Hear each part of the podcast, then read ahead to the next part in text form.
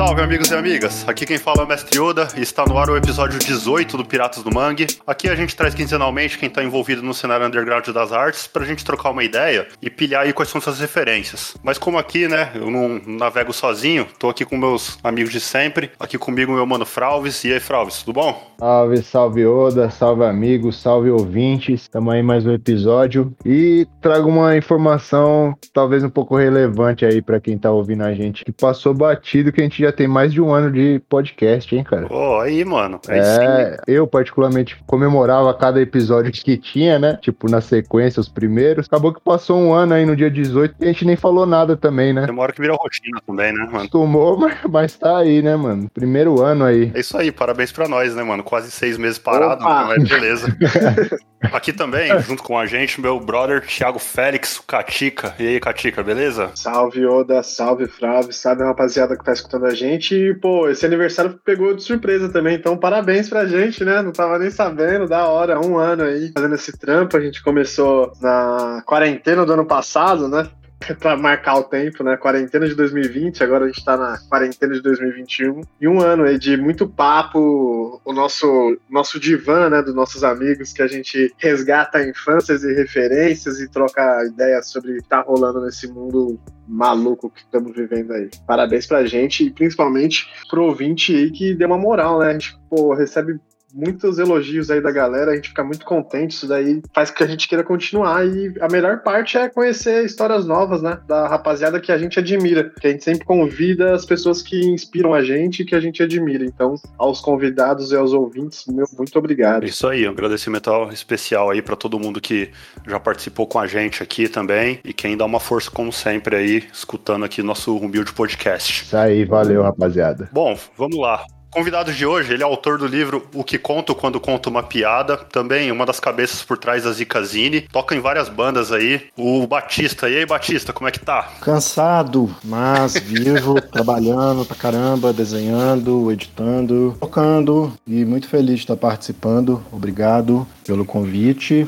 e é um prazer falar com vocês. Nada, obrigado a você, Batista, participar aí com a gente. Primeiramente porque é seu dia de folga, acho que quando a gente tava conversando em off aqui, até o Katika citou, você já teve um dia corrido hoje aí, né, mano? Então, putz, obrigado de coração por ter separado esse tempo aí para trocar uma ideia com a gente. Prazer, tá tranquilidade, vamos nessa. É isso aí. E aproveita que você já tá escutando a gente, dá aquela moral, seguindo a gente nas redes sociais, arroba Editorial Mangue no Twitter, no Facebook e no Instagram. Segue a gente no Spotify, assina o feed lá também para ficar sempre atualizado. Se você curte trabalho do Piratas do Mangue, você quer dar uma ajuda para manter essa bagaça no ar aqui, você pode contribuir pra, com a gente. Contribuir como? Você pode fazer um pix aí de qualquer valor, 10, 15, 20 centavos, que seja, qualquer coisa aí, só pra gente se sentir amado aí, manda uma mensagem pra gente lá. Manda 10 centavos e manda uma mensagem só pra gente saber.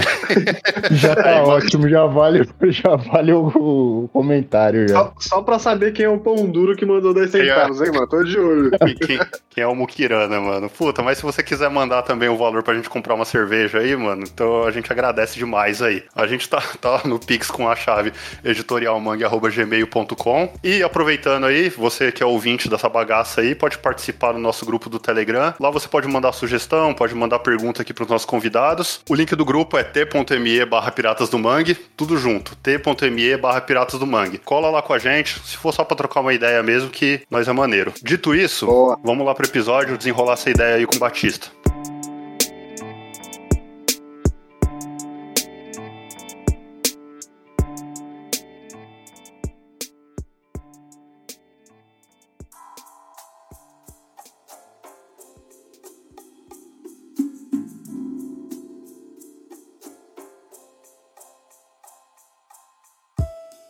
Bom, Batista, pô, satisfação novamente aí. E nesse episódio que agora se tornou um episódio especial de um ano da Mangue, quer saber, cara, conta um pouco aí da sua infância, tipo, como que foi sua relação é, com as artes, como que foi o comecinho, Batista na escola, pequenininho.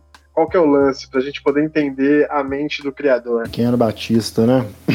Baby e Batista. Antes de ser o hoje o ontem. Criança dos anos 80 barra 90, então eu assisti muito desenho animado em televisão e em algum momento, a partir dos quatro anos, surgiu o videogame, um Atari e a, a minha mãe ela sempre botou muito livro em casa, levava a gente em teatro e, e, tinha música também. Botava os discos infantis pra gente escutar, né? Na época, Trem da Alegria, Balão Mágico, Arca de Noé. E uhum. tinha uma convivência também com o pai, que escutava ali o Gonzaguinha, Chico, Gil, Caetano, Betânia, esse tipo de coisa, que só mais velho que eu fui escutar. Mas relação com artes sempre foi muito valorizada em casa e eu sempre tive como uma bandeira, assim, à medida que eu fui crescendo. Então, eu, desde criança, eu, eu passei a escrever. Tive minha fase de poeta, tive minha fase de contista, nada publicado, nada necessariamente bom, mas pelo menos o exercício eu fiz. É, e a partir ali dos 13 anos, eu, com a minha coletânea dos Paralamas do Sucesso, eu entrei na música de uma forma irreversível, assim. E eu tinha sempre uma crítica em casa contra a televisão, de ver muita televisão, que na época eu achava uma bobagem da mãe e do pai, mas hoje eu falo assim, nossa, de fato, fomos uma geração muito criada por televisão, que preguiça que eu tenho hoje de imaginar o tanto que eu assisti Xuxa, é, esses programas infantis, novela, mas beleza, passou e não tem mais como voltar. Na nossa idade, é, ó, tô falando como se eu tivesse dos, dos, anos 80 também, né? Nosso caso aqui 90, né? Mas eu acho que nessa época, 80, 90, né? Era muito comum, né? Esse negócio. Hoje em dia, acho que tem um monte de subterfúgio, né? Pro, pros pais colocarem os filhos para consumir. Acho que até um pouco da, da criação de filho mudou também, né? No, atualmente. Mas naquela época era isso, né? Colocava na frente da TV, assiste aí moleque e vai embora, né? Era o que tinha também, né? Em muitos casos era o que tinha também, né? né? Não, aqui na nossa casa não era assim, senta e vê, né? Era assim, uhum. a criançada queria assistir, você não segurava.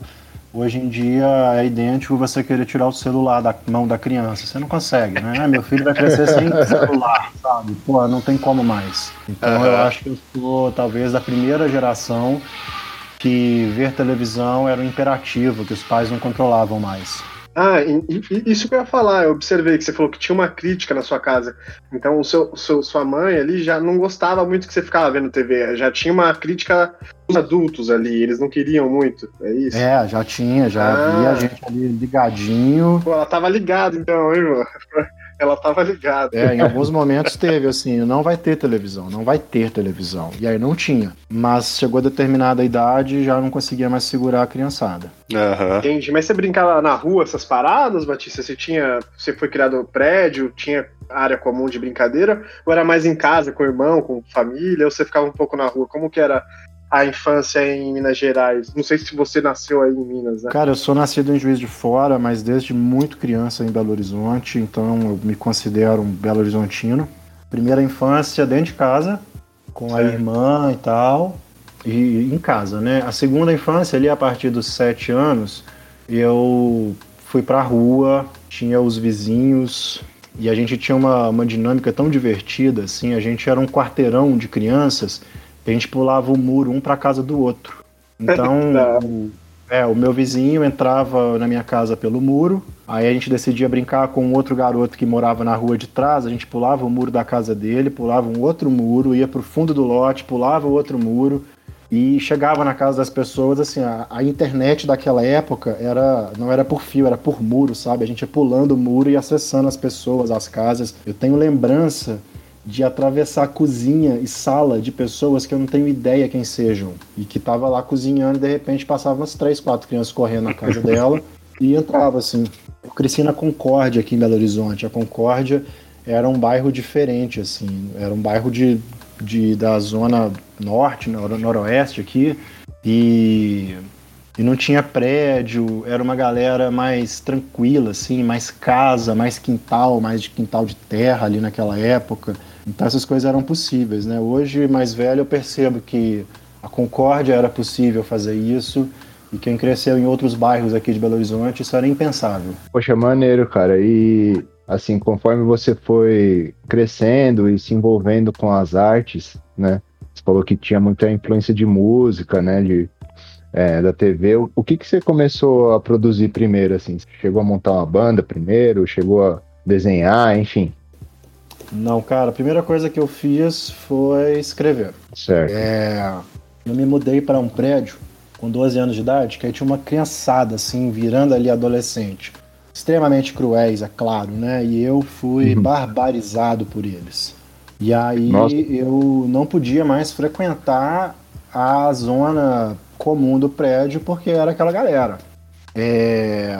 Daqui eu não podia porque eu era proibido, né? Mas eu falei, cara, não dá pra andar com essa moçada, né? Era uns proto playboy, assim, aquela meninada que joga videogame, que joga futebol bem pra caralho, e quando você não joga futebol, você é só um otário. Uhum. É, eu não tinha ideia, assim, que eu era gay, e eles estavam todos já pegando as menininhas, então eles me zoavam porque eu não pegava ninguém. É, uhum. E de repente eu era o idiota, e eu falei, ah, quer saber? Então eu sou o idiota. E fiquei em casa numa situação que eu herdei uma enorme coleção de série Vagalume. Então eu tinha uns 30 uhum. livros em casa e aí eu comecei a ler freneticamente. E depois de ler isso tudo e ouvir o nosso amigo Renato Russo, eu me senti um poeta e comecei a escrever poesia. Poesias uhum. daquela época, né? Poesias de um garoto de 13 anos. E aí depois disso eu passei a escrever coisas maiores, assim, né? Contos, vamos dizer. Nada que so... as poesias eu até tenho elas, mas os contos não sobreviveram não e também, como dito, nada digno de nota assim, só uma um exercício. Dessas sim, poesias que você escreveu com essa idade, nada saiu do, do papel, né? Ficou tudo no com você mesmo, Ficou né? comigo, eu até revisitei dia desses essas coisas e aí eu falei, cara, tem coisa boa aqui, né? Não é que é bom não, mas assim, olha, você vê que tem uma, um pensamento ali, um veio que, que eu acho que é legítimo, assim, não é uma picaretagem completa, não. Uhum. Eu não lia poesia na época, eu lia letras de música, né? E depois que eu fui ler poesia, uhum. aí hoje eu tenho uma noção, que assim, não, aqui tem sim um, uma, uma pequena verve acontece nessas coisas, mas imaturo, não é bom e tudo mais. Ah, muita gente que leu gostou, assim, na época, claro, né? Também na minha frente, quem ia falar que estava ruim. É, e aí, depois, assim, na, a partir dos 15 anos, né? A partir da oitava série, na minha sala de aula, eu encontrei uma garotada que tocava instrumentos. E hum. foi onde eu conheci um amigo meu, que é o Porco, né? O Porquinho, que é um, um gênio e um irmão que eu tenho. É, uhum e é o Porco, do grupo Porco. E, e com ele, muito inspirado nele, em outros colegas, eu fui tocar também, né? Comecei tocando bateria e aí eu caí pro contrabaixo e hoje eu sou baixista. E aí eu fui ter banda. Ah, que maneiro. O que, que vocês ouviam nessa época aí? Cara, eu acho que a minha primeira trinca, assim, foi Paralamas, depois foi Patufu, depois foi The Cure. E o The Cure mudou minha vida, The Cure fudeu minha cabeça, eu amo The Cure muito. E aí depois do Cure eu fui escutar o Oasis e depois eu fui escutar... Não, aí depois a minha vida virou uma loucura. Eu tinha um hábito de comprar disco, eu tenho um hábito de comprar disco até hoje, assim, CD, LP, eu não faço distinção. Uhum. É, eu, eu comprava disco e ainda compro usado. Então eu tinha uma grana ali por semana que eu ganhava, 10 reais, 10 reais era um CD usado. Então eu não escolhia o que eu ia comprar, eu ia na banquinha de usado e o que tinha ali eu comprava. Então eu comprava umas coisas muito é, curiosas assim, né? Eu comprava, é, eu comprava um Presidents of United States. Aí no, na outra vez que eu voltava lá, eu comprava um Garbage, Aí depois eu voltava lá e comprava um The Cure, aí depois eu voltava e comprava é, uma coletânea dos Titãs, e isso tudo sem ter ouvido antes. Eu não sabia bem o que, que se tratava aquela banda, eu só sabia que existia um nome. Mas pelas capas também, é. Então, ouvir as coisas eram sempre uma novidade, era sempre uma coisa assim. E, e aquela coisa, você era meio obrigado a gostar, né? Porque não, não, tinha volta. Você comprava e aí você tinha uma semana para escutar o disco, aí você começava a me amarrar. Eu lembro quando, por exemplo, eu comprei meu, meu primeiro disco dos Beatles, o Revolver. Eu não tinha nenhuma referência de Beatles e eu comprei logo o Revolver. E eu comprei assim, cara, será que eu posso comprar esse disco, sabe? Porque é uma coisa de uhum. velho, é uma coisa de gente adulta. A minha primeira vez, a minha primeira audição do Revolver foi assim, eu coloquei em casa meio sem graça de estar escutando Beatles, que era uma coisa que eu não devia estar escutando. é, porque não tinha videoclipe, não tinha camiseta, não tinha nada disso, né? E eu era movido a MTV. E aí eu escutei aquele disco perfeitamente contemporâneo e maravilhoso e termina com Tomorrow Never Knows, que nada mais, nada menos é Chemical Brothers, né? E eu é, falei, caralho, é isso que falam que os Beatles fizeram? Tipo, Chemical Brothers copia Beatles? Aí, puta, é. eu não amo Beatles, não, apesar de amar. Mas assim, eu amo o Revolver. É um descasso, descasso. Cara, eu acho, eu acho, acho engraçado que eu tava com, com, conversando com um amigo meu esses dias, a gente tava falando justamente disso daí, né? Como que antigamente a gente no meu caso, pelo menos, né? Eu não, eu não chegava nesse, nesse nível de escolher aleatoriamente alguma coisa igual, igual você citou aí, mas chegava na loja, né? Falava pro vendedor assim: Olha, eu gosto de X, X e Y, o que, que você me indica aí? Aí o cara falava: Ah, não, leva isso daqui. Hoje em dia é tão líquido tudo, né? Tem tudo à disposição. E... É, o curador é um algoritmo, né? Não tem um curador é... ali, um tiozinho e tal. Exa exatamente, cara. E, puta, quantos anos você tinha quando você fazia essa. tava fazendo essa seleção de, de, dessa maneira? A partir dos 15. A partir dos 15, cara, puta, deve ter sido uma. Só você narrando essa experiência, assim, de você entrar na loja com uma grana, escolher um disco aleatório e levar para casa, caralho, puta, deve ter sido uma puta de uma experiência, assim, de você expandir mesmo, né, seu, seu gosto musical, né, cara? Puta, muito foda. A vontade mesmo, né? A vontade de descobrir mesmo um som novo, assim, né? É, independente do. Independente se ia conhecer ou não, né? Tipo, ah, foda-se. É, é meio que a gente fazia assim também, né? O modo shuffle é. da vida real, né, velho? Ah, pois é, mano. Foda. É, eu sou completamente preso ao formato álbum. É, uhum.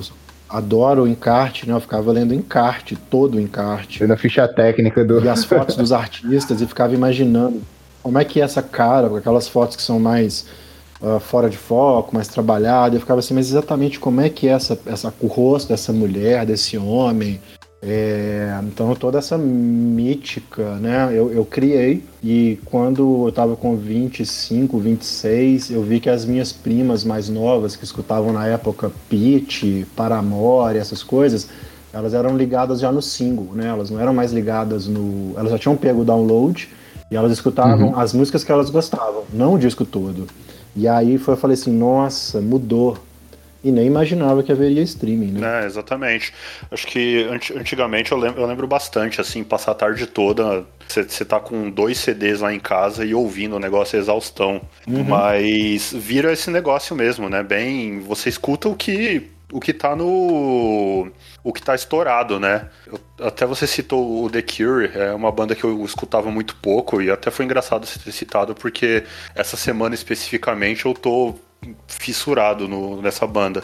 Aí você pega no Spotify lá, você vai pegar as, as maiores ali, você pega as mais populares, né? Para quem escuta só aquele trecho ali, fica muito preso, mas quando você vai fundo na discografia, é maravilhoso, assim, é muito diferente do que eles têm de comercial, né? É, eu, eu desfiz o meu Spotify porque eu tava achando muito danoso para mim. Essa, primeiro, a, eu acho achei muito escroto umas declarações do dono do Spotify e depois eu achei muito danosa essa forma de ouvir música. Eu, uhum. como uma pessoinha que escuta disco e escuta o mesmo disco muitas vezes, eu, eu baixo o disco, né? Eu uso Soul Seek. Então, uhum. por exemplo, eu não frago The Who. E aí, recentemente, eu me liguei no Who's Next. E puta merda, que disco incrível. Eu baixei o Who's Next, eu ouço quase todo dia, o disco inteiro. É, uhum. E se eu tivesse o Spotify, aí eu ia ter toda a discografia do Who ia ter o Who's Next com a, a, a, edição mais recente, que tem todos os outtakes e os bootlegs, e eu não ia escutar o disco, eu não ia sacar o pacotinho fechado ali de, de música. Eu ia escutar en passant, eu não ia sacar a grandeza do disco. Então eu, eu, eu, eu acho danosa essa forma de escutar a música de certa forma, em certo aspecto. Vi que para mim não cola, não cabe, então eu, eu voltei um passo atrás e continuo baixando música. Porra, muito foda. Viva a pirataria. Não, SoulSeek é, é demais, né, mano? SoulSeek é a ferramenta de, de download mais completa, assim, né, mano? Que eu vejo, assim, pra quem curte mesmo é, ouvir álbum inteiro, né, cara? Porra. É, e a, e a que sobreviveu, né? Sim. Acho que nunca vai morrer essa porra aí, eu espero. Eu acho que tomara, não, vai acabar, não. Acho tomara que não, que não mesmo. Eu, eu uso, Spotify, eu uso Spotify bastante assim, mas é aquela, tem coisa que você só acha no SoulSeek. Então, tá aqui, eu uso pra também. É, eu tenho discos em casa que eu não tinha no SoulSeek, assim. Que não tinha nem no YouTube às vezes, saca? Tipo assim, eu tenho disco por quê? Porque eu só consigo escutar em casa, eu não consigo escutar online. Boa.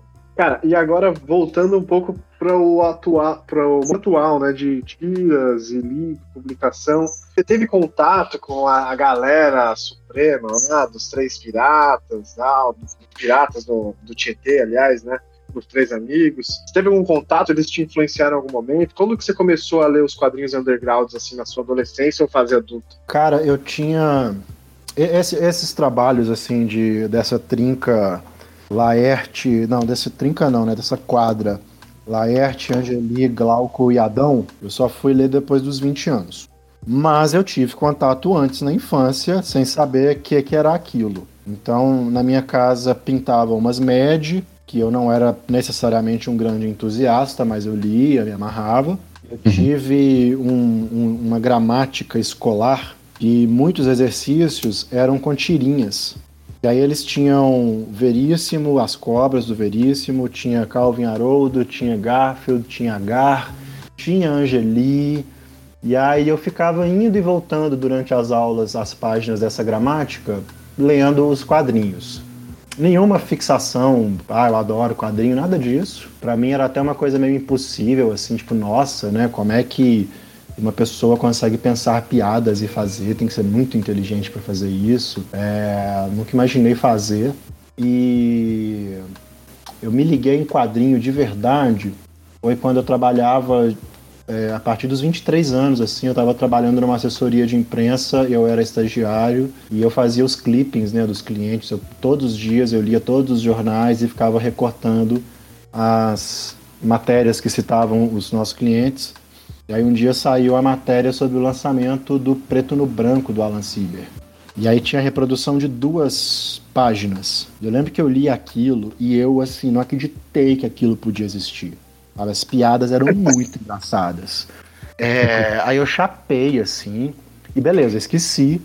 E aí, uns dois dias depois, matando aula, é, eu eu passei numa banca de jornal e a Conrad estava vendendo em, em, banca de jornal e eu comprei, acho que por R$24,90 o preto no branco. Ah, aquele livro que eu li no jornal, comprei. É, eu li a primeira piada da parada, que é uma piada com anãs evangélicas. Eu sou de uma família com forte influência evangélica. Cara, eu ri, eu ri daquilo. Eu não acreditava. Mais uma. Aí eu, aí eu li o livro do Alan e, e para mim, assim, é Alan no céu e Deus na terra, saca?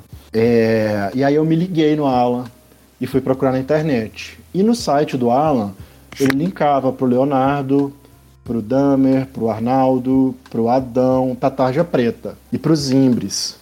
Aí eu caí no site é. da Edições Tontos dos Imbres e, e, na época os Imbres postava semanalmente alguns autores. E aí eu li o Mundinho Animal é, e fiquei de cara que isso existia. E aí eu, era época de blog, né? Então semanalmente, diariamente eu ia nos blogs para ver se tinha conteúdo novo.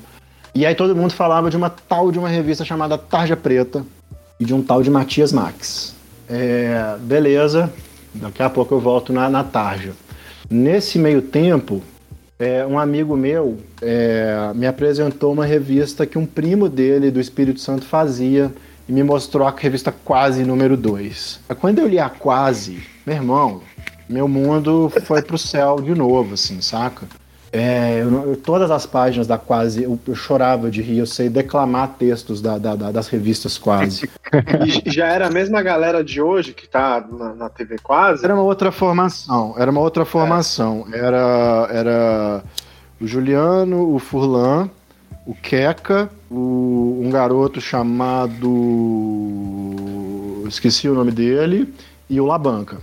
Era uma outra formação. E aí, uhum. em 2005, teve um FIC aqui em Belo Horizonte, já era talvez a quarta edição do FIC, e eu nunca soube que existia FIC 1, 2 nem 3, sacou? Uhum. É, E aí eu vi que ia ter o FIC. E eu falei, aí eu vi que, a, que o pessoal da Quase viria pro FIC. Aí eu, e aí eu vi que o pessoal também da, da, da Tarja Preta, e na época o Alan, o Arnaldo e o Leonardo estavam lançando a F, eles também viriam. Aí eu tremi, sacou? Eu falei, caralho, esse povo vai vir aqui, eu vou conhecer eles. Aí eu fui pro FIC, é, cheguei lá no stand da Quase, né? E aí, galera, beleza? Beleza. Ah, gosto muito da revista de vocês, que bom. Ah, eu queria. aí eu tipo virei e falei assim, puta que pariu. E aí, galera, eu tenho uma maconha aqui. Ah, maconha, maconha, maconha. Aí, porra, fomos fumar maconha, sacou?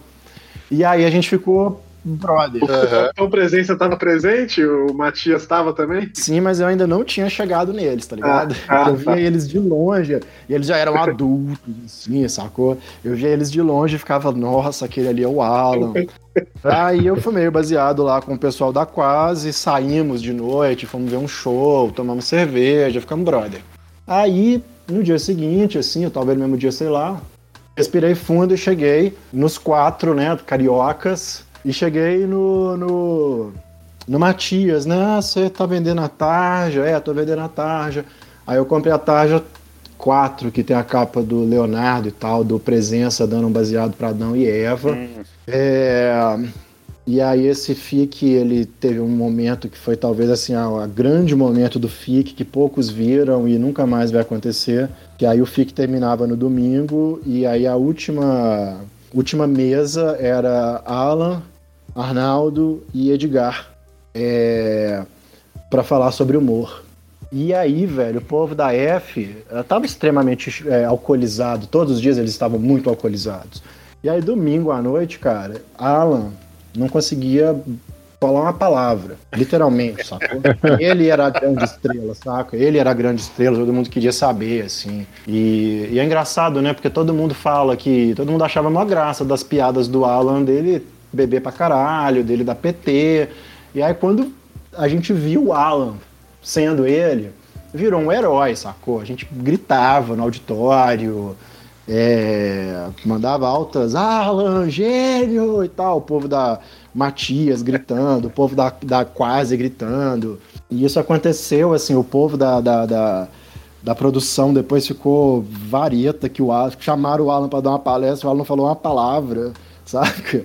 E tipo uhum. assim, porra, vocês convidam o cara que fala que ele faz isso quando ele faz isso, que é o que todo mundo quer, vocês acham ruim? Vamos se fuder, né, moçada? Acho que tem aquele negócio, né? Porque eles sempre acham que é um, é um personagem, né? Que o cara tá tá retratando ali na publicação dele, né? E às vezes não é, né? Às vezes é. o cara tá, tá com o coração dele ali mesmo e, é, e, e, eu sou esse cara aqui. É, tem um paralelo aí com Laerte, né? Porque Laerte, ela trouxe o, o, o quadrinho dela pro corpo dela. O corpo dela foi pro quadrinho dela. Uhum. E o Alan tava fazendo isso também, sacou? Não era gênero, não. Era doidão mesmo. Ele tava fazendo isso, sacou?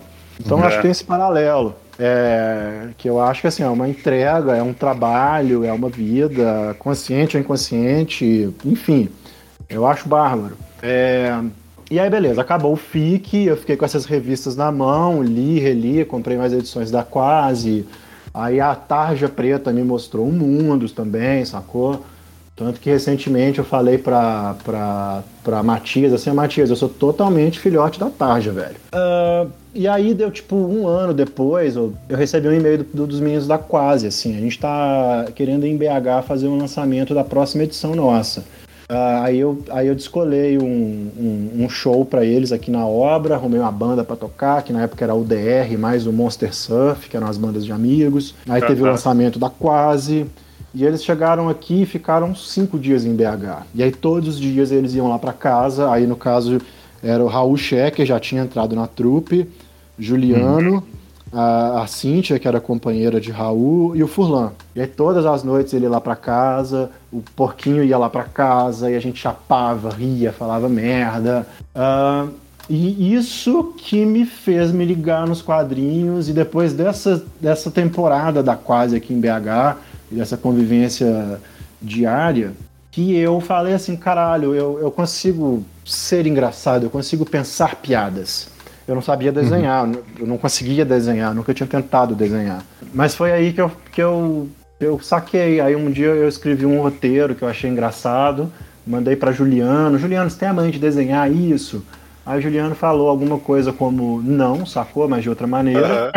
Uhum. E aí eu fiquei assim, ah, tá, beleza, eu sei fazer piadas na minha cabeça, eu não sei transpor elas. Aí é um próximo capítulo, assim, sacou? Como que eu começo a desenhar. Pô, então já vamos embarcar pro próximo capítulo. Como foi o início desse roteiro? Você decidiu pôr ele no papel? Não, mas eu fui trabalhar nessa época, eu fui trabalhar numa editora. Eu trabalhava no, no birô da editora com diagramação de livro. E dentro do birô tinha um ilustrador chamado Márcio Castro. Eu às vezes dou uma sacada no trampo dele. Ele tem feito muito trampo publicitário. Ele tem uma paixão por dinossauros e ele desenha, virou o que se chama de paleoarti, paleoartista, né? Gente que desenha dinossauro. Ele é bem bruto. E, e aí é, eu juntei com ele e falei, cara, eu tenho aqui umas ideias de cartoon. Você desenha? Desenho. Aí ele começou a desenhar, fiz umas tirinhas, ele desenhou umas tirinhas, todo mundo gostou. Uh, e aí eu desenhei, tipo, uma série de tiras com um personagem. E falei, vamos fazer. Ele, vamos.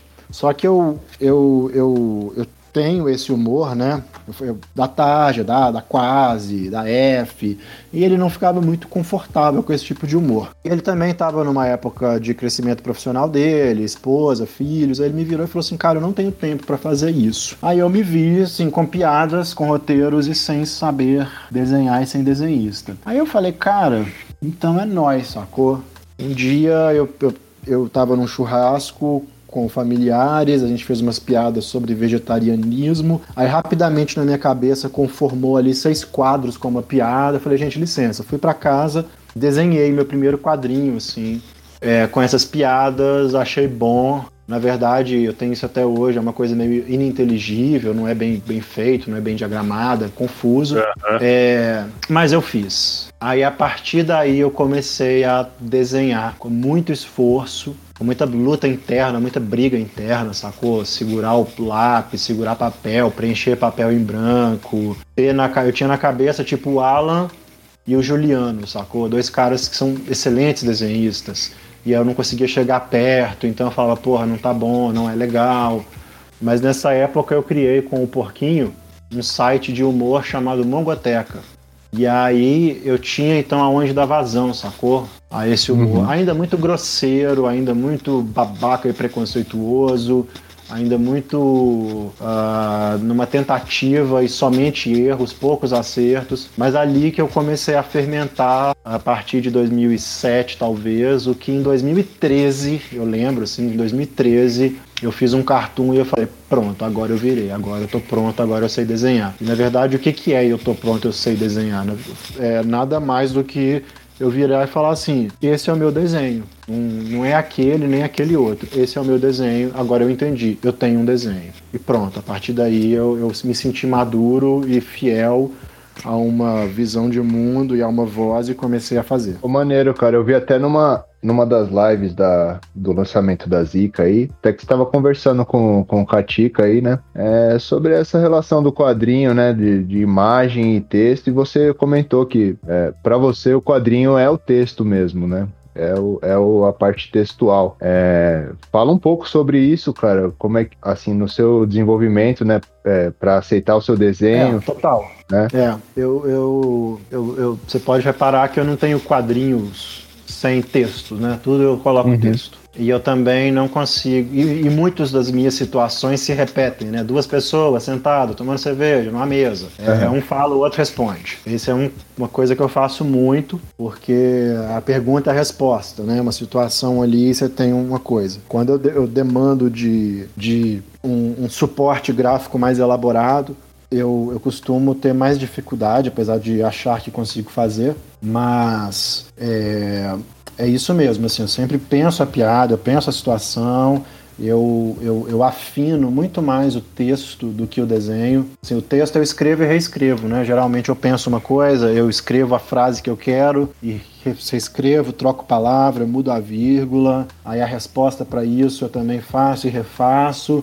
e quando eu acho que ficou maneiro, eu desenho. Eu desenho sem, em geral, eu desenho sem rascunho, assim. O que sair, saiu. Uhum. E cada vez mais eu tenho achado isso genuíno. Eu não lambo muito meu desenho, ou eu não lambo nada ao meu desenho. Agora, meu texto, eu tento ser o mais primoroso possível com ele. Eu acho maneiro isso, cara, porque você vê como é que a linguagem dos quadrinhos ela é tão poderosa assim, tão pessoal, né, para cada autor, para cada artista. Porque eu, por exemplo, quando eu vou fazer os quadrinhos, eu já vou pro caminho totalmente inverso. Eu faço, eu faço a história toda pensando na parte do desenho, e aí depois que eu vejo, vejo uh, as expressões dos personagens, eu tento imaginar o que, que ele falaria ali no, nos balões, né? O que, que ia é, dar o suporte, né, àquela imagem e completa o balão, entendeu? Uma doideira, uhum. né, cara? eu tenho muito exemplo, assim, eu tenho mais exemplo de gente que não desenha do que quem desenha, né? Uhum. É, o, o, Adão, o Glauco, o, o, o Veríssimo, que aí não desenha nada, o, o, Arnaldo, que também não desenha nada, comparando assim, né? Porque o, Adão e Glauco são artistas gráficos, né? Uhum. O, o, Veríssimo e o, e o Arnaldo, eles não se consideram, não são artistas gráficos, assim. Claro que são, mas assim, acho que eles não consideram. Mas pensando Angeli Laerte, sim, artistas gráficos com muita, muita qualidade. E, e aí você pensa o pintinho da Alexandra, né? Um, uhum. suporte ali de desenho dela é mínimo. E ela consegue uma graça com isso absurda. É, e tá tudo no texto em geral. E quanta gente que desenha pra caralho e que você fala, porra, é, não é maneiro, sabe? O desenho uhum. é bom e tal, mas não é maneiro, não me excita, não me dá vontade de subir na mesa, não, não esboço. Acho inteligente, não acho engraçado, sabe? Então, de fato, para mim é, é texto, assim. Graça, cartão é texto, assim quadrinho, mais texto do que desenho. É, e quando a pessoa consegue fazer desenho e texto, aí você tem um, um grandes obras, né? Grandes autores e autoras. E Batista, o próprio Enfio, né?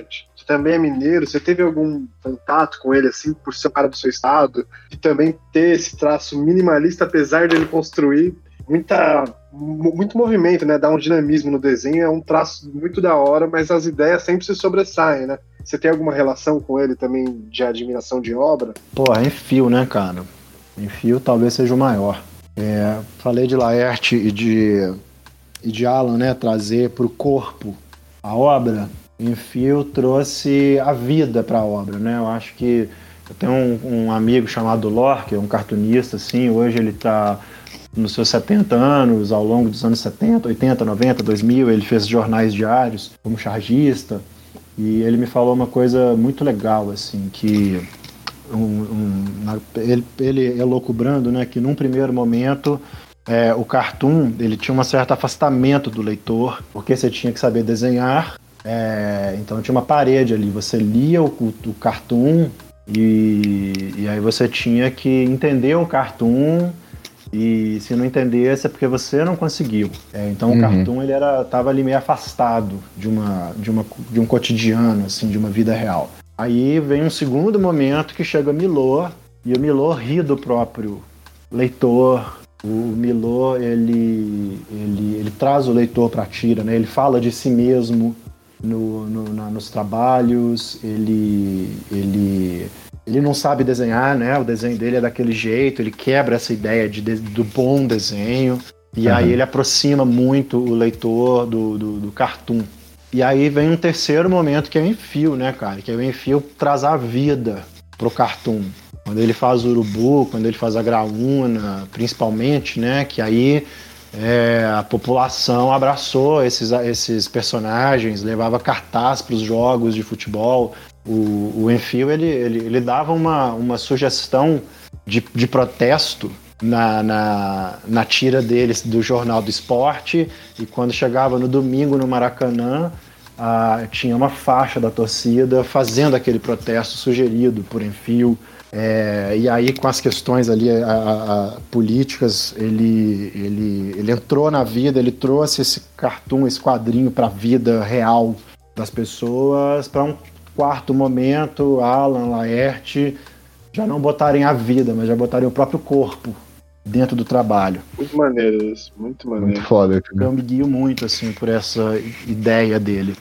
Então, em fio, é, eu tive muita referência dele em casa, pela mãe, pelo pai, não porque eles liam e entregavam pra gente, mas porque eles tinham lido. E sempre que aparecia Enfio na televisão, eles reverenciavam.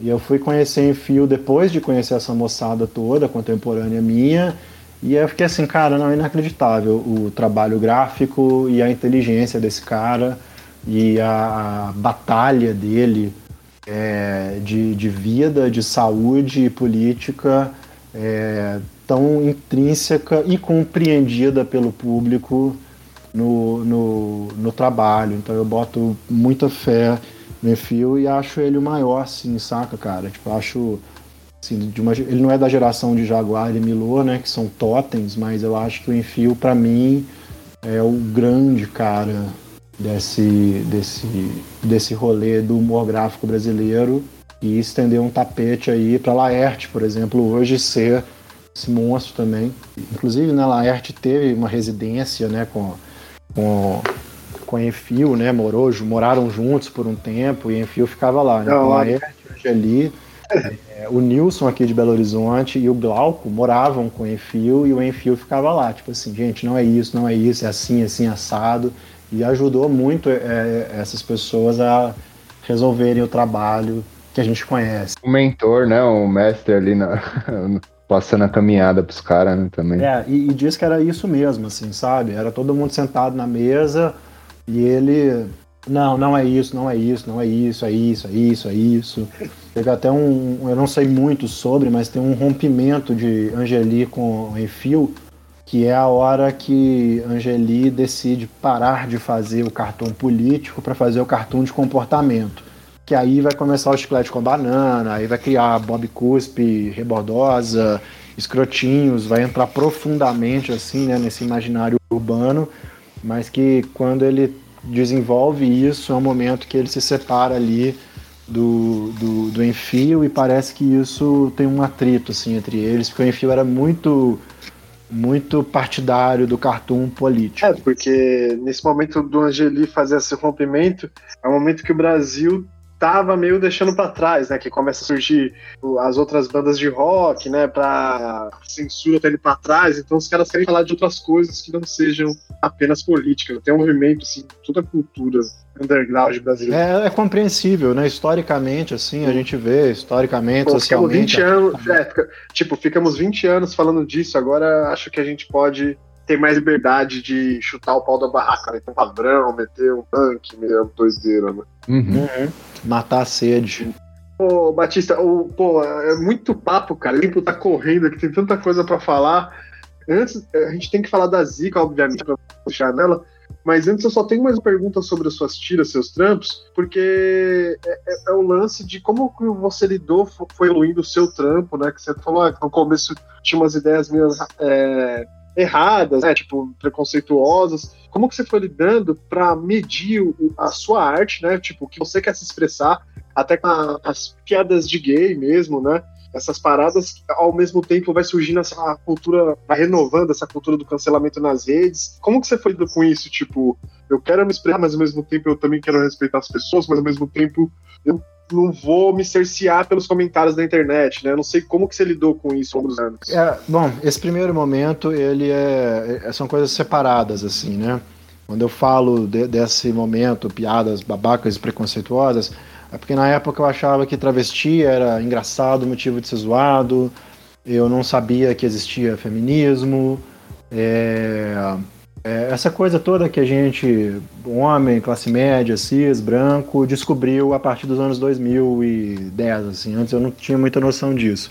E era a referência que eu tinha, né, cara? É, tanto de televisão, novela, música, entrevistas, né, assim, Pessoa que cresceu vendo Caceta e Planeta. Pô, como é que eu vou fazer uma piada diferente? Para mim aquilo era humor. Ah, uhum. mas eu tinha, assim, eu não tinha audiência, eu não tinha uma consciência que aquilo era meu trabalho, que aquilo era trabalho, tanto que eu não acho que é trabalho. Eu acho que ali ainda é muito incipiente, assim, era, só, era vontade, só vontade, não era ainda uma coisa feita quando em 2013 eu viro e falo assim, agora sou, eu já tinha tido contato com uma série de trabalhos, né, esses que eu, que eu comentei, e já existiam mais autores e autoras assim que faziam a minha cabeça.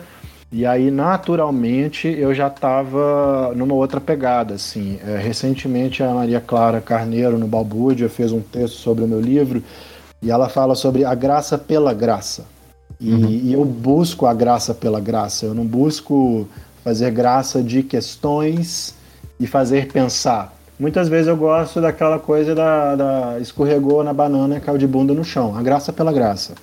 Que é o que eu mais me amarro, assim. Eu gosto muito mais de de encontrar a piada do que fazer uma crítica social que nela tenha uma graça. É, bom, então essa primeira parte assim do desse, desse trabalho que eu fiz, ele não, não foi visto, não é interessante, não é um trabalho, é, é uma, é uma, é, são rascunhos grosseiros ainda. Depois, quando eu consigo assumir as, as, as armas e os ofícios do humor gráfico, e batalhar nesse rolê, eu encontro a minha própria voz, eu consigo começar a fazer graça pela graça.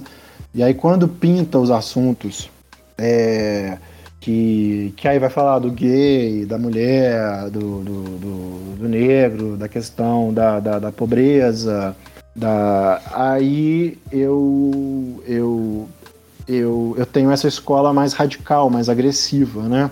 E, e, e vou indo nela achando que que uh, eu, eu não estou buscando uh, ofender melhor. Eu sei que mesmo fazendo uma piada que seja tenha um viés ofensivo, o discurso é maior do que a ofensa, sabe?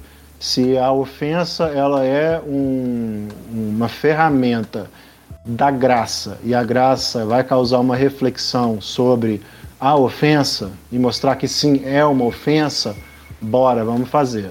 É aquela velha história de fazer uma piada sobre racismo e a pessoa falar assim: você é racista. Não, eu estou fazendo uma piada sobre racismo.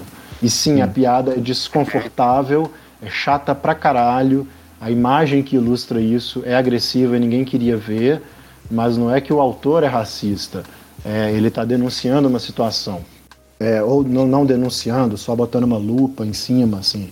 É, e, e, lidar com isso, com, com a crítica, com o público, com a leitura dos outros, é sempre uma chatice, assim, né? Porque, uh, em geral, eu acho que as pessoas são muito rasas, assim, né? A rede social fez a gente querer ler só o que a gente gosta, ver só o que é bonito e, e a gente a reagir a questões para provar para a gente mesmo que a gente é legal.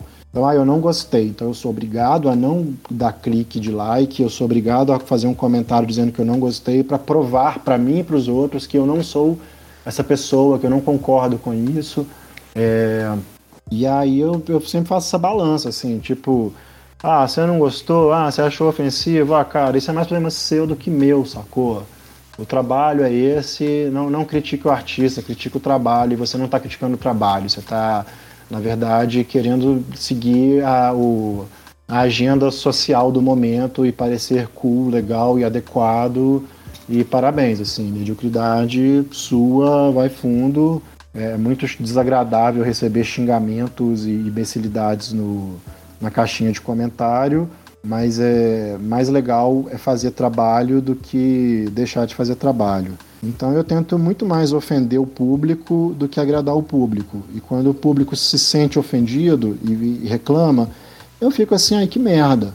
Ah, que bom também, sacou? Que bom. É isso aí. Você é um otário e que bom que você tá sendo um otário a, a olhos vistos. Poxa, muito bom, cara. da hora.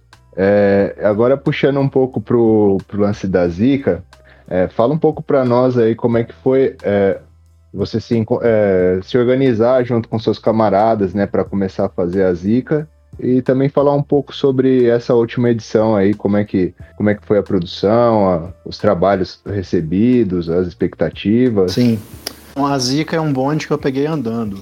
É, ela foi criada em 2010 e, e, e, ela era muito voltada para a arte de rua de Belo Horizonte. É, uhum. O primeiro número é só artista de Belo Horizonte ou que estava trabalhando em Belo Horizonte. E a partir da número 1, um, na verdade a primeira edição é a número 0, né? A partir da segunda edição, que é a número 1, um, começam a surgir quadrinhos, textos, começa a, ampliar o leque.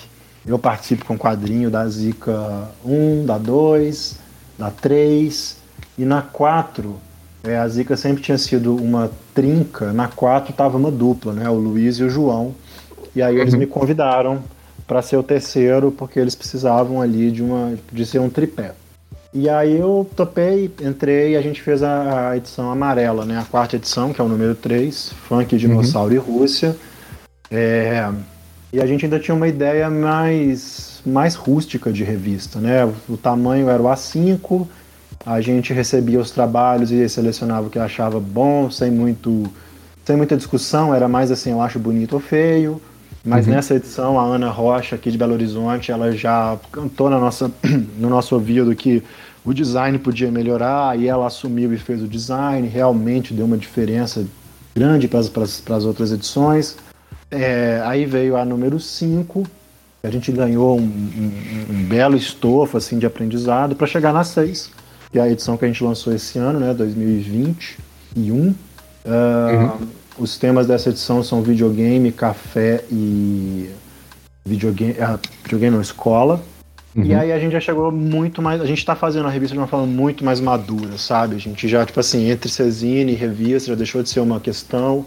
É, a gente já entende que trabalha com uma, com uma cena muito mais madura, com artistas muito mais é, maduros, com trabalho desenvolvido e que quem não não publicou ainda, quem está tá mandando pela primeira vez para a Zika e a gente publica, a gente vê que são pessoas que estão mais bem informadas, que fazem trabalhos já, é, mesmo que não tenha sido publicado, publica só na internet, você vê que tem uma linguagem ali, informação que é interessante, ou então às vezes já é até formado, é, mas ainda só não é publicado.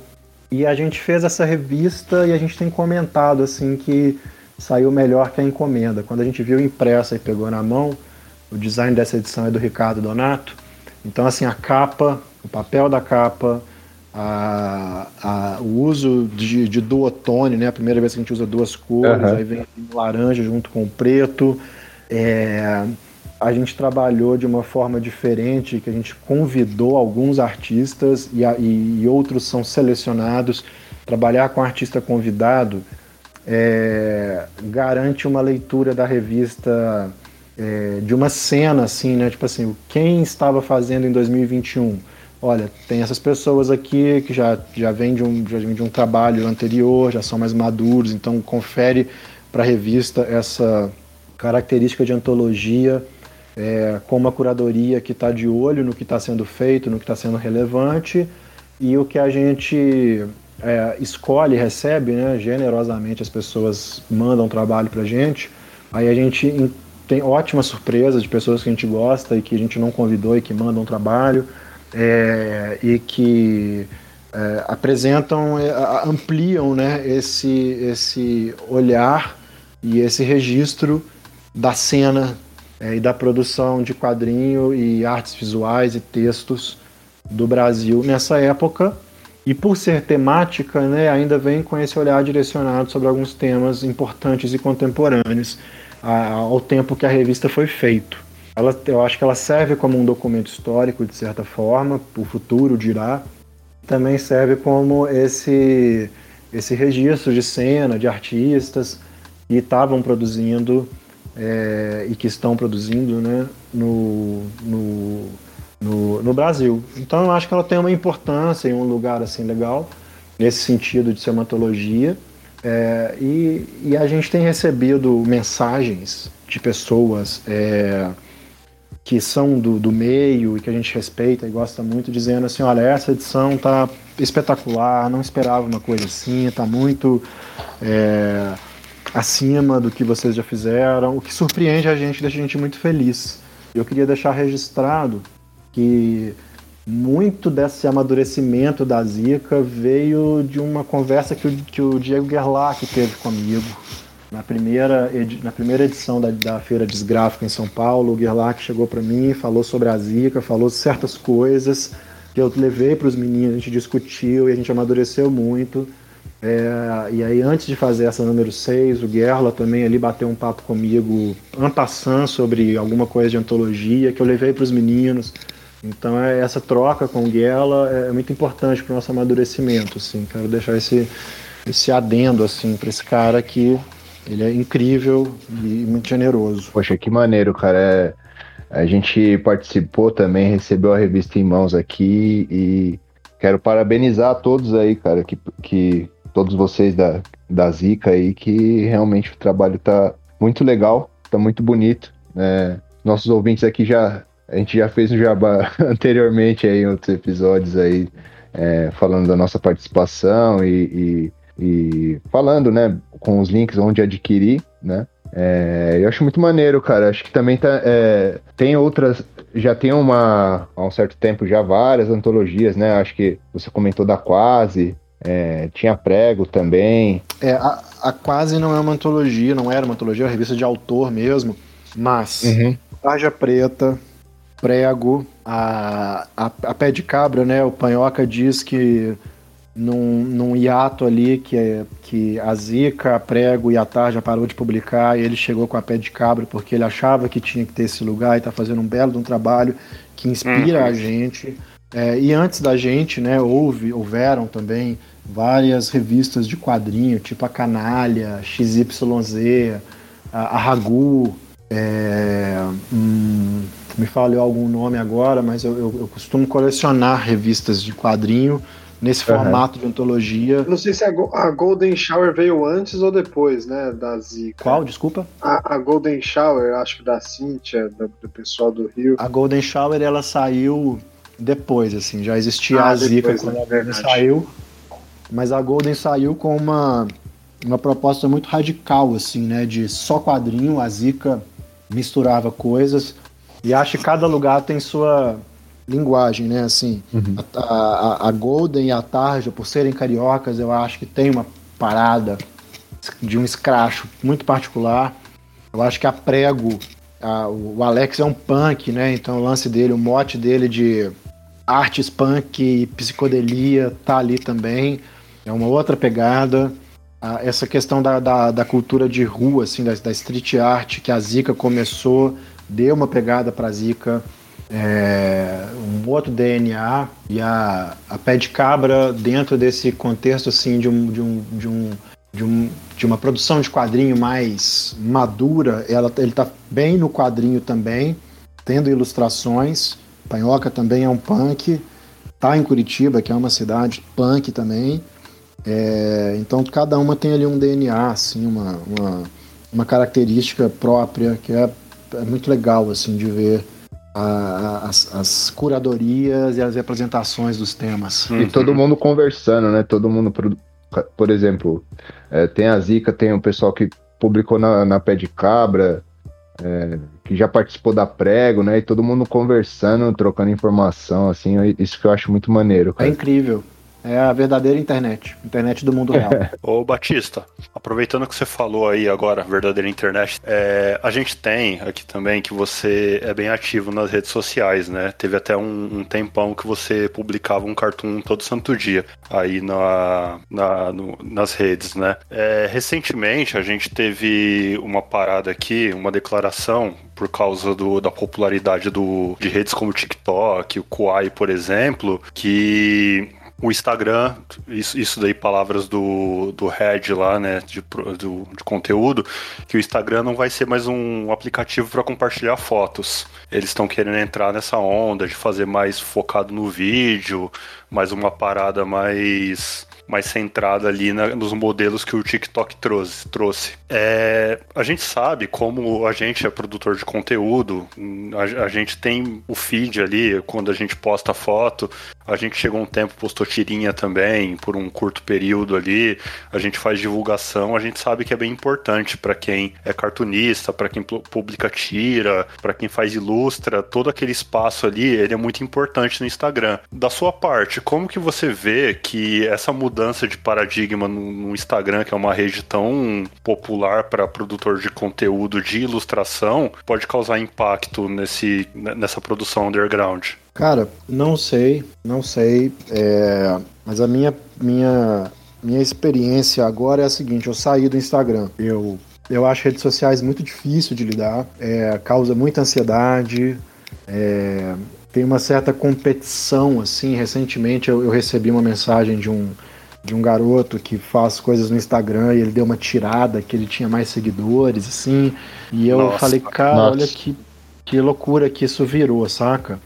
E eu saí é, do Instagram. É. Eu publico no Apoia-se e atualmente eu tenho 17 pessoas no Apoia-se. E eu uhum. faço quadrinho, eu faço a minha aquarela, eu faço no papel canson, eu uso o nanquim, eu faço o melhor trabalho possível para 17 pessoas. Eu podia estar com um uhum. público muito maior, recebendo retweet, like, comentário. Hoje eu publico assim para poucas pessoas que estão realmente interessadas. É, e por que, que eu estou fazendo isso? Em busca de um espaço, né?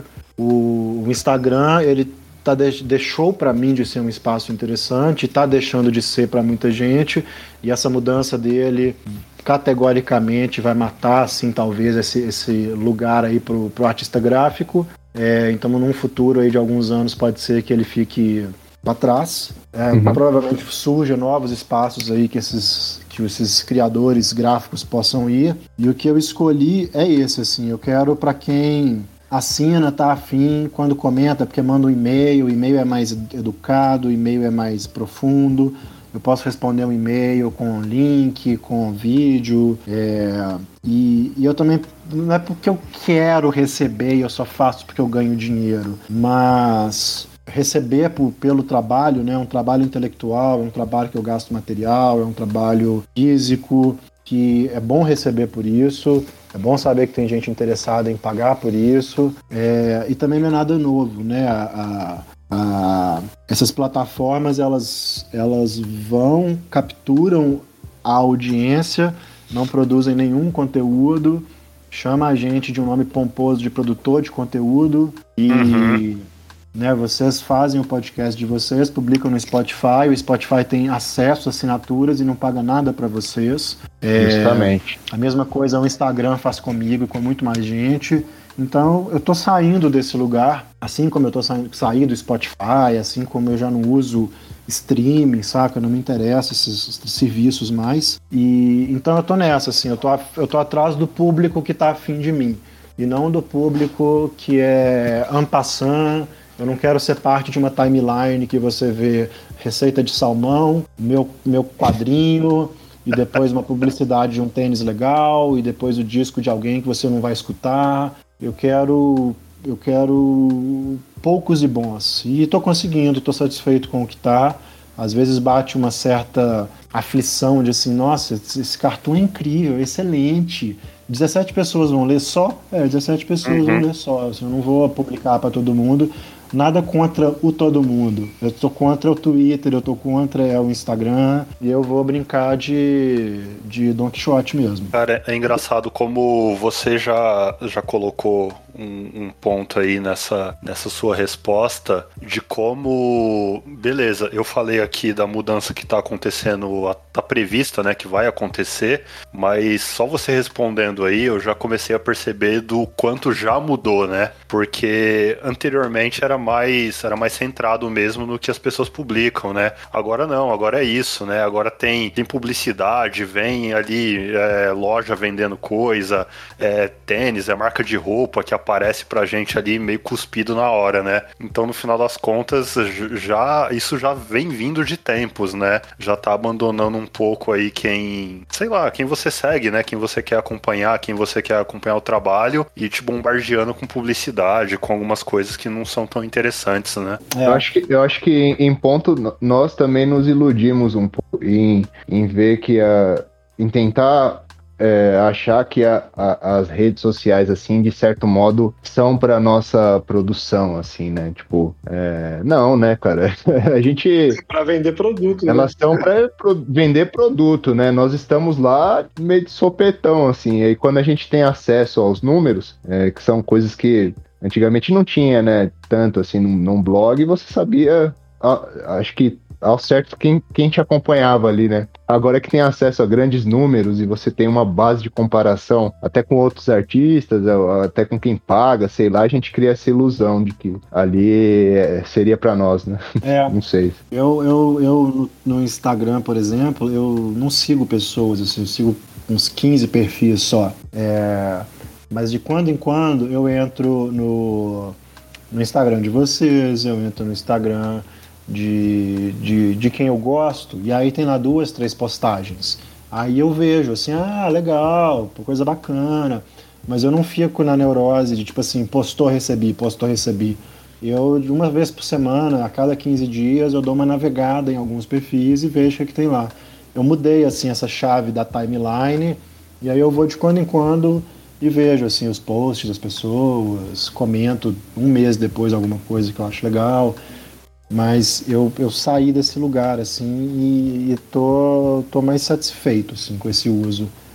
É muito perverso, é muito pervertido e, e tá chegando assim, bom, eu tô com 40 anos, né? É, essa geração que está com 20, menos de 20 e usa essas redes, eles têm um uso que é diferente do meu. Eles têm uma produção uhum. que é diferente da minha. Então cada um vai se adequando ali como prefere usar as coisas.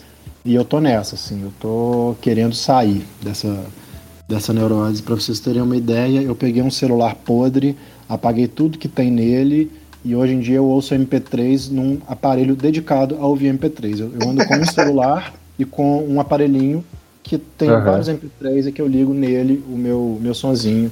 Então, por exemplo, quando eu quero sair sem celular, eu continuo tendo música. Boa.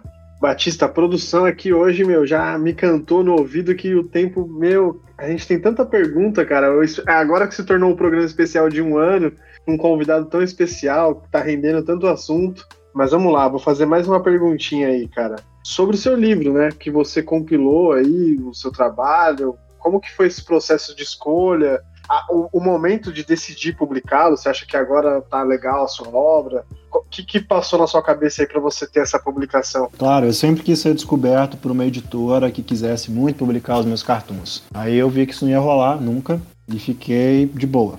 Aí, com a, a lei Aldir Blanc, é, o, o Luiz Navarro, da Zica, ele trabalha com produção de cinema e ele estava agilizando fazer a Zica com a lei Aldir Blanc. E eu falei para ele assim, cara, é fácil conseguir? Ele falou, cara, é fácil conseguir, vamos nessa, vamos nessa. Uh, então ele captou, ele, ele captou não, né? Ele ele fez a produção executiva, inscreveu, conseguiu a verba. Então, oba, vou fazer um livro. Dez anos de produção, muita coisa. É, e eu falei assim, não, beleza, eu não quero fazer esse livro porque eu não tenho condições emocionais e técnicas de fazer ele. Chamei o Diego Gerlach para fazer a, a, a, seleção do trabalho. Então eu mandei para Gerlach em torno de 600 trabalhos e ele fez o, a seleção. Uma coisa ou outra eu pedi para entrar, mas quem escolheu foi ele. E, então, por exemplo, tem muito trabalho de cartoons gays, assim, que até me identificam como uma pessoa gay e tal. E se fosse para eu fazer, por exemplo, eu nunca teria colocado tantos trabalhos assim, até porque eu sempre tive um, um certo receio de ser o cartunista gay, sabe? Como geralmente uhum. acontece assim, ah, o cara que é isso, a mina que é aquilo. E eu falei, ah, eu não quero ser isso, eu quero ser o cartunista. É, mas eu tô falando isso como exemplo de que eu não interferi no que foi é, escolhido. É, e chamei o Esteves para fazer o design, porque eu acho o Esteves um amante dos livros e um designer sensacional, assim, eu tenho vários projetos gráficos do vários livros com projetos gráficos do Esteves, eu acho impecáveis e então eu fiz um livro que eu pudesse elogiar depois sem ser um autoelogio, porque não fui eu que fiz. Então essa trinca, Luiz Navarro, Diego Gerlach, Esteves, produção executiva, seleção de trabalhos e projeto gráfico fizeram um livro. E eu a, a, amei o resultado, adorei o resultado, eu acho que ficou um trabalho muito foda, um grande livro. E posso falar isso porque não é meu, assim, é dos outros. É só o uhum. meu, meu, trabalho que está lá, mas não fui eu quem fiz aquele objeto livro que era a minha preocupação, fazer um livro bacana e ficou bacana. É, aproveitei para fazer, inaugurar com ele uma editora que é Atrapalho e tenho trabalhado isso então, juntado dinheiro com a venda do livro para fazer um segundo livro que eu já tenho um autor já mandou os trampos todos para eu poder fazer a edição, é, mas Estou juntando a graninha e, e, acho ótimo que esse livro tenha saído com a logo do, desse governo do Bolsonaro, sacou? Porque uhum. eu, eu acho que ele, ele que sustenta todo o livro, sacou? Ter a logo uhum. ali patriótica do, desse atual governo no meu livro. Pátria amada, né? Meu livro falando.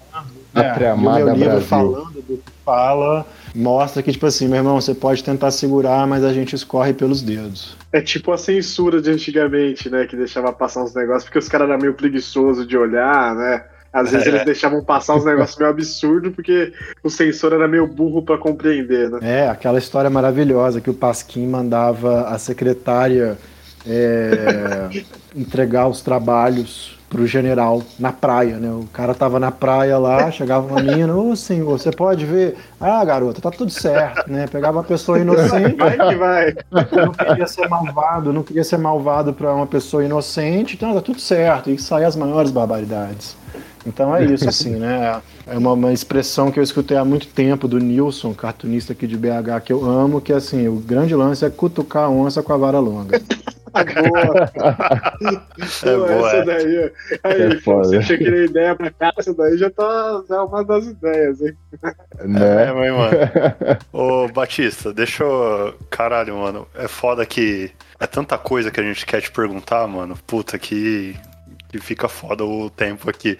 Mas, mano, deixa eu, deixa eu encaixar aqui na, nas bandas que você, que você toca, que eu queria falar delas. É, Duas delas são, puta, os nomes mais difíceis que eu já vi na vida, que é a Fodastic Brainfers, Madame Rose Selavi e tem o Fada Robocop Tubarão. São essas três bandas, né, que você toca. Exato, tipo, o Fada já acabou, uhum. Madame tá no hiato e o Fadastic ele parou pela pandemia. Mas são trabalhos que eu fiz, discos lançados, videoclipes, estão aí. É, o que eu queria te perguntar é que da gente gravar aqui, eu tava ouvindo aqui a, a, essas bandas aqui, né? Eu vi que tem bastante, bastante influência de frevo, bossa, bossa nova, é, e vocês têm muito de stoner também. Isso falando das três, né? É, acho que eu posso falar mais aqui dessa Podastic Brainfers, que, puta, como eu gosto de Stoner, eu gostei demais, assim.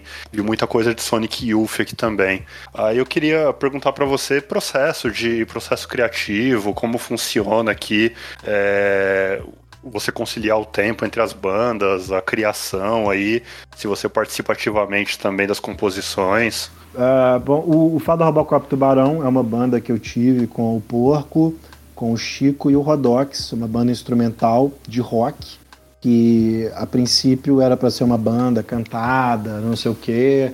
Aí a gente fez as primeiras uhum. músicas, não tinha letra, virou um pro outro e falou assim: meu irmão, foda-se, instrumental. E a gente criou essa banda instrumental de rock. Eu não tinha nenhuma coisa assim, vamos ser isso, vamos ser aquilo. Assim. Tocava o que tocou. Uhum.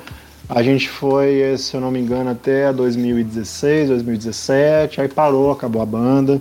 Temos três lançamentos, alguns clipes, tem algumas coisas ao vivo também no ar. É uma banda que eu tenho maior carinho, acho super bacana. E compunha junto com os meninos, assim, as músicas em geral era sempre a gente juntava e começavam os rifferama e os riffs iam se juntando, iam virando e música, né? Uhum. composição dos três, assim, dos quatro. Começou como um trio, depois virou um quarteto. É, o Madame Rose Selavi é uma banda que é daqui de Belo Horizonte. Eu era um fã enorme da banda, assim. A primeira vez que eu vi o Madame, eu não acreditei que essa banda existia. É, uhum. a gente era mais novo, tinha 20 e poucos, e aí o Madame já tinha uma galera de 40 e tal.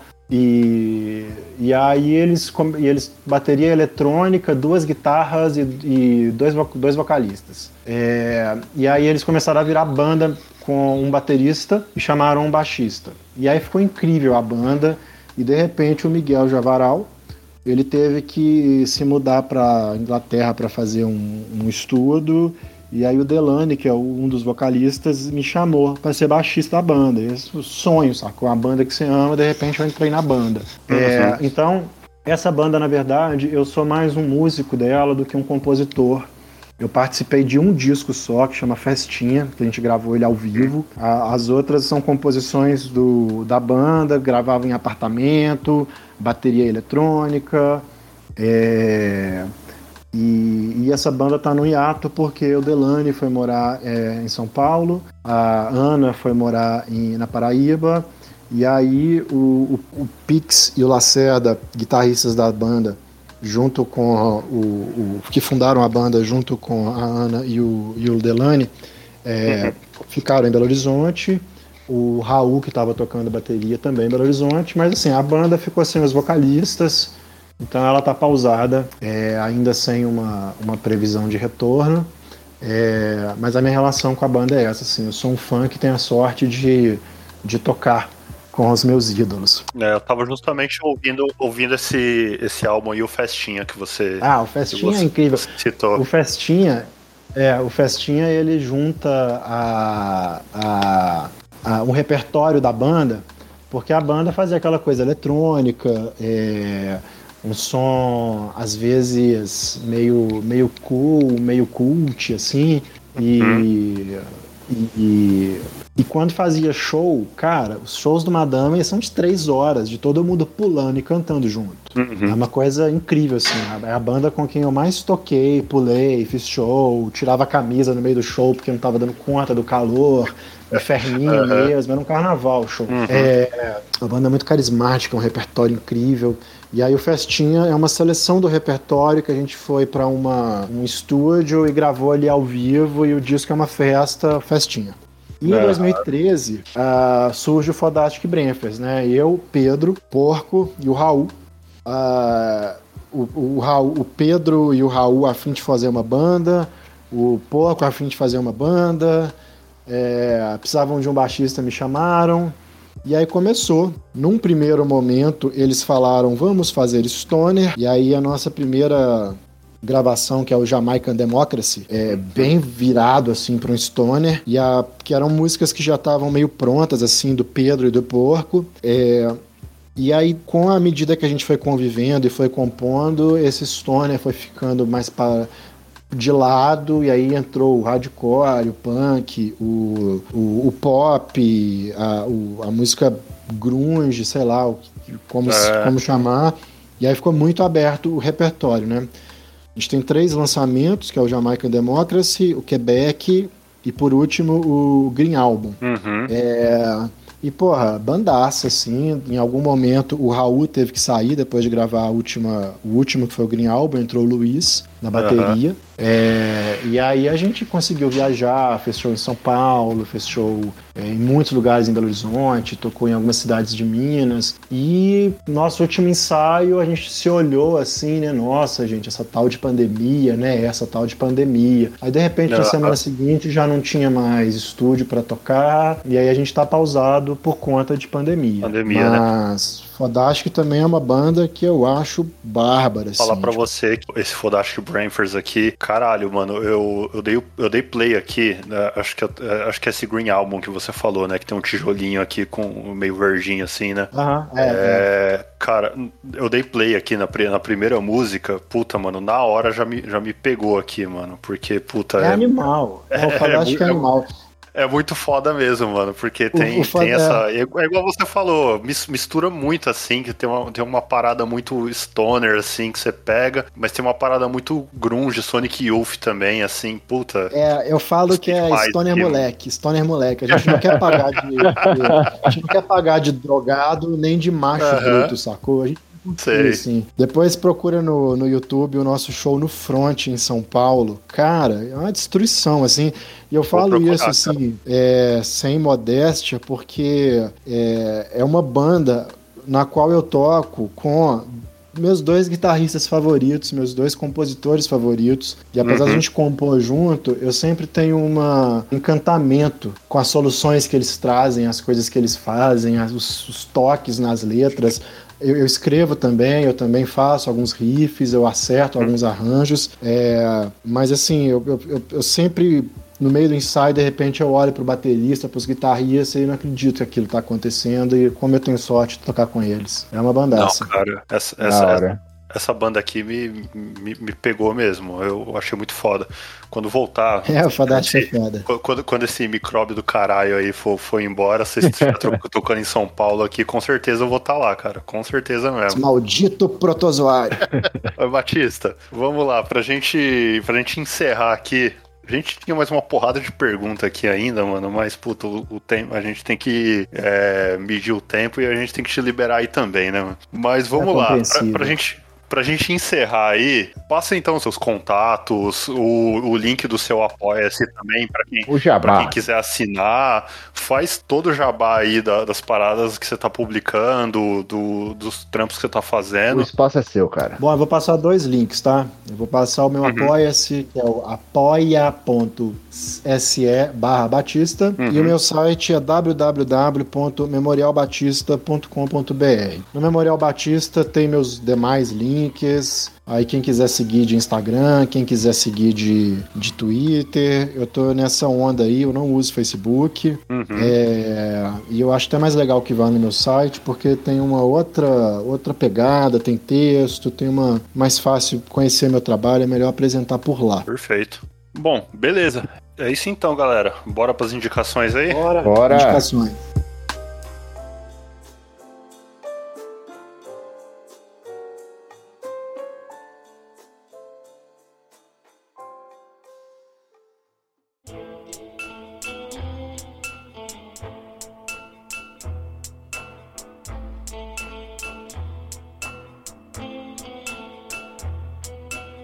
Ó, vamos lá. É, Eu vou aproveitar aqui que me deram essa honra de fazer a primeira indicação aqui. Normalmente eu nunca faço. Fazer uma indicação muito especial, que é uma série que está sendo produzida no, no YouTube chamada Família Farmaco. Por que, que é tão especial? Porque ela está sendo ilustrada aqui pelo nosso brother, o Bruno Gambá. Participou com a gente aqui, é produzida, roteirizada pelo Miguel Falabella e ilustrada por, por esse nosso brother. É, Tá disponível no YouTube, eu acho que por enquanto tem um episódio só lá. Assistir, putz, tá muito engraçado, tá muito bom. Então eu recomendo pra todo mundo aí pra seguir o, o canal Deso- Desopila lá no YouTube, que vão ter 22 episódios lá, lançados quinzenalmente. Então aproveita e faz o. dá uma conferida lá que o bagulho tá muito legal. Isso, é o quarto episódio que o Bruno Gamba participou aqui do Piratas do Mangue. É, e vai lá dar uma moral lá pro trampo novo do Gambá aqui. Tô muito feliz aí em ver eles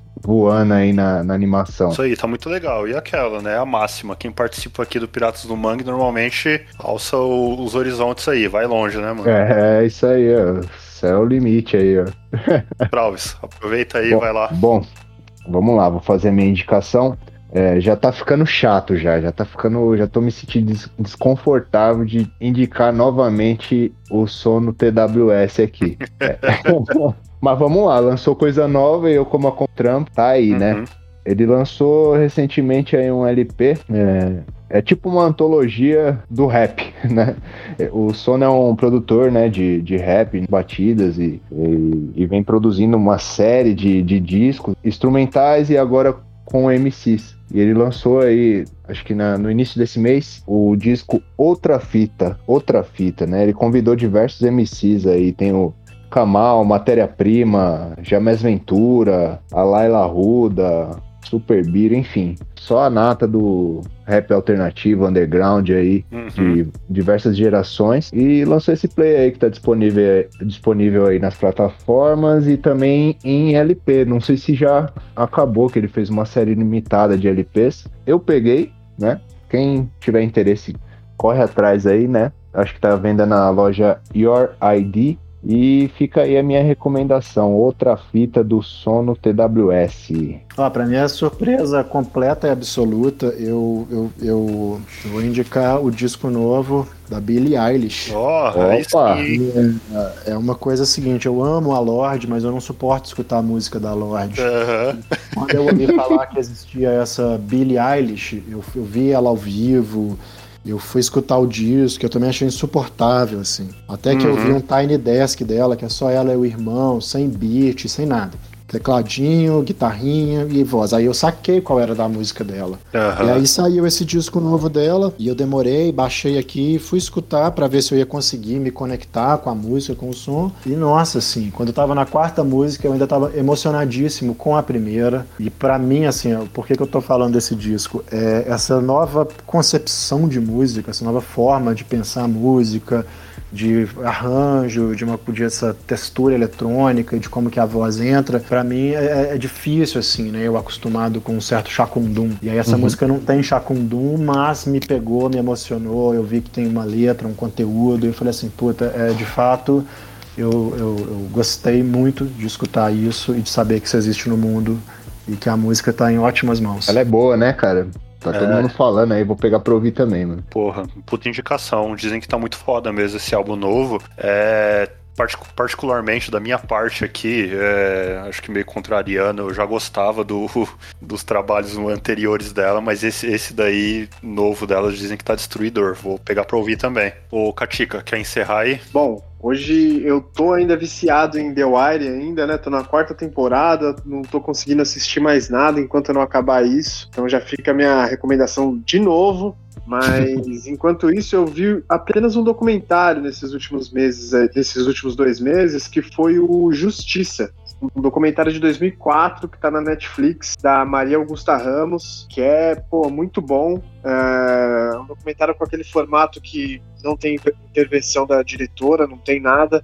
Ela só vai pegando as sonoras, não vai fazendo perguntas é, diferente, tipo do Eduardo Coutinho e tal. Então você não consegue sacar a, a, a mão dela ali, né? Tipo, é como se a gente estivesse vendo na vida real. E vai passando no sistema da promotoria pública do Rio de Janeiro. Como que as pessoas vão parar naquela máquina de moer gente ali, de quem, desde que roubou um celular ou desde quem fez alguma coisa e acaba não tendo como se defender ou é envolvido no tráfico de drogas, meu, para entender como funciona o Ministério Público, o lance da Defensoria Pública, que a gente às vezes é um mundo que está muito à parte do que a gente está vivendo e já tem, sei lá, 15 anos esse documentário, mas é muito potente. E agora que chegou na Netflix, eu acho que vai ser mais fácil de uma galera poder assistir. Eu não tinha assistido ainda. E é 10 de 10, cara. É, é, é um- é uma visão do Rio de Janeiro profundo, né? Fazendo uma brincadeira aí com o meme. Mas é um, é um puta tópico e um puta tema. Acho que vale a pena todo mundo conferir. Porra, puta indicação, hein, mano? Bom, mano.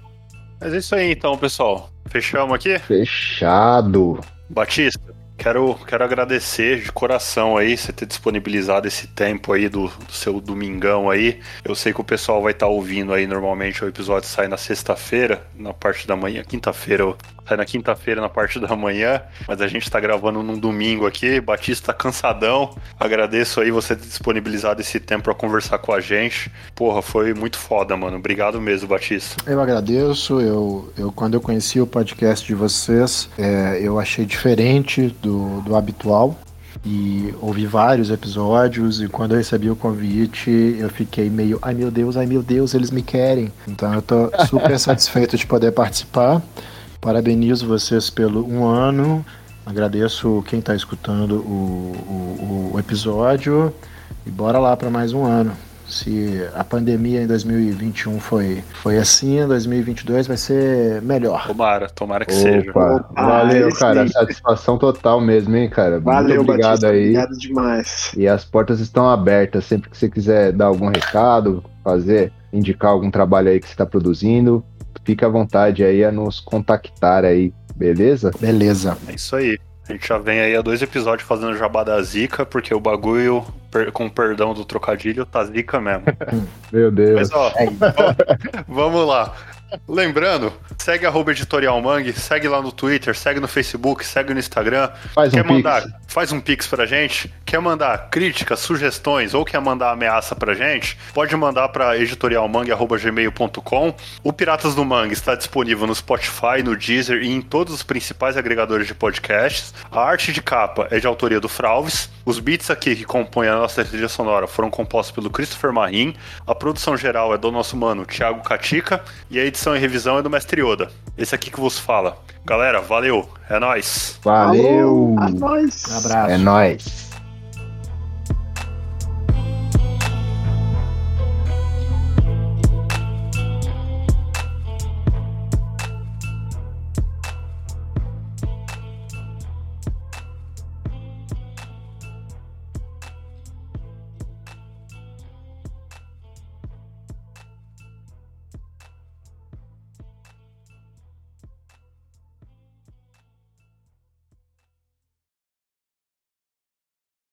Brulão, ó, já me enrolei de novo. Pode Calma, mandar cara. sugestão, pode mandar convite pro nosso. Ô, caralho. Covid. Covid, Covid, caralho. mano. Covid pro, pros convidados é foda, hein, mano? Vamos lá.